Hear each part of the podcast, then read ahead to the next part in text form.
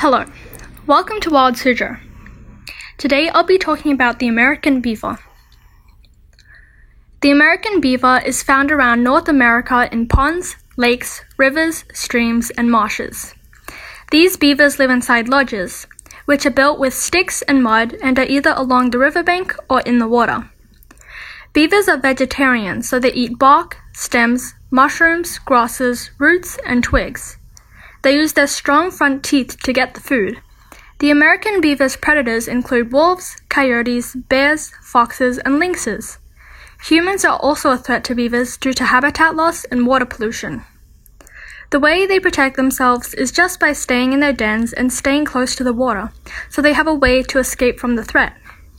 Something beavers are very well known for is their ability to build dams.